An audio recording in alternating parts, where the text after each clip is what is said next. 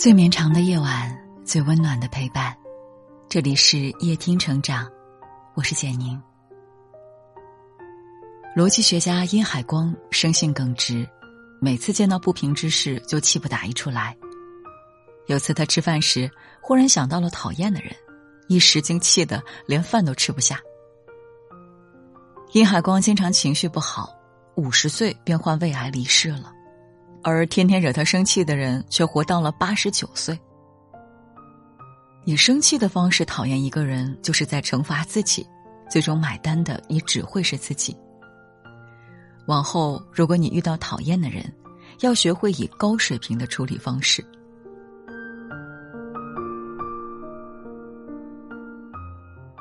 默不作声的疏离，讨厌一个人，可以默不作声的疏离他。张艺谋和张伟平是合作了十六年的搭档，两人一起拍摄过十一部影片，联手开启了中国的大片时代。他们还有一个共同的梦想：以后老了不拍电影了，就一起去旅游，找一个山清水秀的地方休息。可后来，两人的分歧越来越大，张伟平更看重商业利益，而张艺谋则沉浸在自己的艺术创作里。张伟平一再干涉张艺谋的电影创作，于是，在合作拍摄完最后一部电影《金陵十三钗》后，两人分道扬镳。离开张伟平时，张艺谋甚至都没有向他打一声招呼。难以置信的张伟平打电话过去，想找张艺谋聊清楚，但接电话的总是助理。张伟平隔空喊话说：“哥们儿一场，你就当面跟我说一句，跟我交代一句，没问题吧？”但时至今日，张艺谋都没有站出来做过任何回应。就像莫言在文章中写的那样：“不喜欢就是不喜欢了，没有为什么。就像一阵风刮过，你要做的是拍拍身上的灰尘，一转身，沉静走开。道不同不相为谋，志不同不相为友。与其撕破脸，不如安静退场。”默不作声的疏离，才是给彼此最大的体面。永远不要说他坏话。讨厌一个人，永远不要说他坏话。台湾作家李敖经常在各种场合痛骂曾经的朋友余光中，说他是马屁诗人。在凤凰卫视《李敖有话说》中，李敖也把余光中称为骗子，说他有严重的人格问题。文学水平也比自己差很多。作家流沙河站出来替余光中鸣不平，但余光中从不反击，一直沉默。有人就问余光中：“李敖天天找你茬儿骂你，你却从不回应，这是为什么？”余光中的回答很妙：“李敖天天骂我，说明他的生活不能没有我；而我不搭理他，证明我的生活可以没有他。”生活中很多人遇到看不惯的人，就人前人后说别人的坏话，企图让所有人都认同自己的看法。但其实无论你说什么，都改变不了别人，反而还会让自己变得一身戾气，惹人厌恶。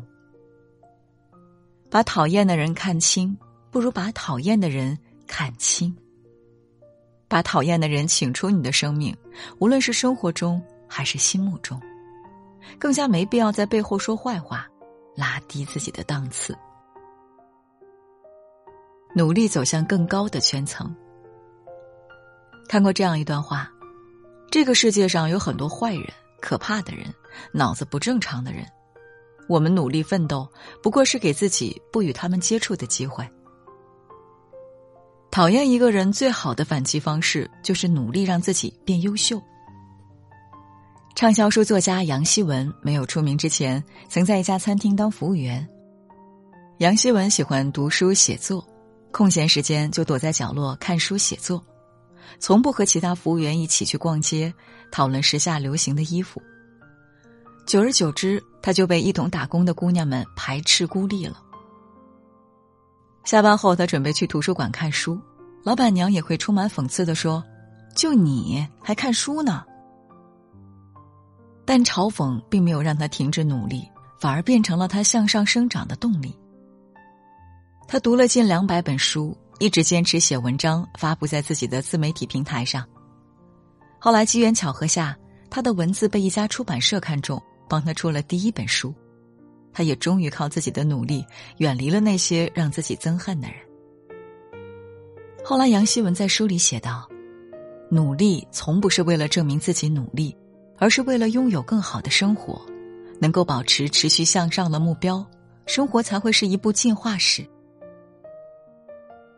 有句话我很喜欢：“宁愿花时间去修炼不完美的自己，也不要浪费时间去期待别人给你完美的评价。”讨厌一个人最好的处理方式，就是让自己加把劲，离开那个圈子。当你变强大了，你讨厌的人连背影都消失了。最后给大家分享一段我很喜欢的话：无论你遇见谁，都是你生命中该出现的，都有原因，都能为你上一课。这个人一定会带给你些什么，或惊喜，或成长。有些人的存在是让我们感受到生活的美好，而有些人的存在是用来考验我们、磨练我们的韧性，使我们成长的。点个再看，往后余生，把一切遇见当成养分，时刻向上生长。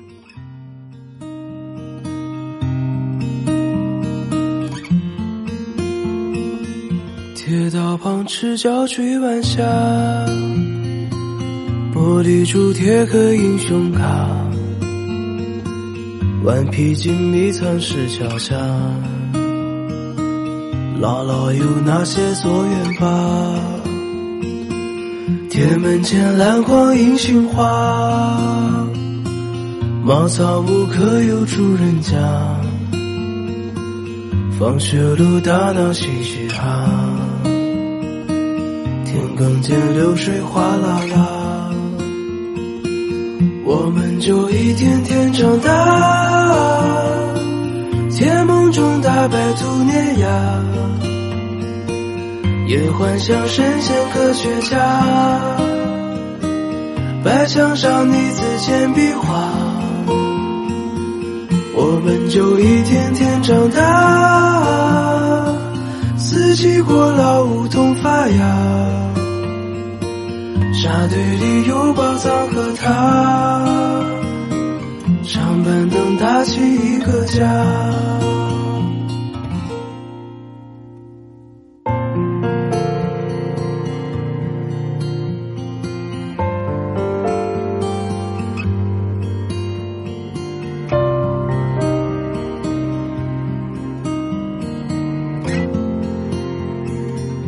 日子总慢得不像话，叶落满池塘搬新家，二十寸彩电披沙发，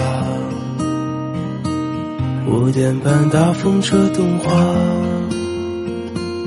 晚饭后那凉星月下，萤火虫微风弯月牙，大人聊听不懂的话。鬼怪都躲在床底下，我们就一天天长大，记忆里有雨不停下，蝉鸣中闷完的暑假，新学年又该剪头发，我们就一天天长大，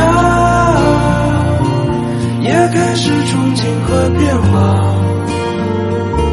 曾以为自己多伟大，的诗不敢递给他，我们就一天天长大。天赐的偶遇榕树下，白衬衫黄昏木吉他，年少不经事的脸颊。